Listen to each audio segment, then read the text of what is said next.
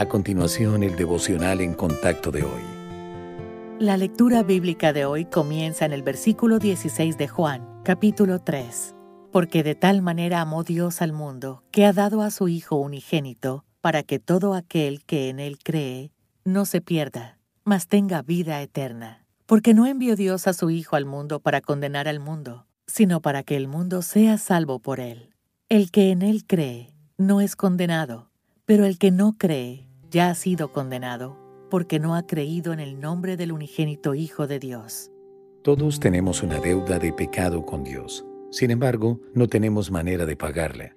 Ninguna de nuestras soluciones, practicar una buena moral, ser religioso o hacer buenas obras, puede resolver nuestro problema. Dios mismo ha facilitado la solución, una que satisface su justicia y nos otorga misericordia. Envió a su Hijo para pagar la pena que debíamos y el Señor Jesús estaba calificado porque Él nunca pecó. Voluntariamente tomó nuestro lugar en la cruz y experimentó la medida completa de la ira del Señor contra nuestro pecado. Al morir por nosotros, Cristo aseguró nuestra salvación.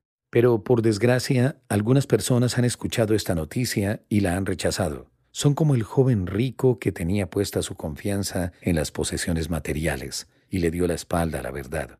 Otras personas se niegan incluso a escuchar y algunas piensan que están destinadas al cielo por sus buenas obras.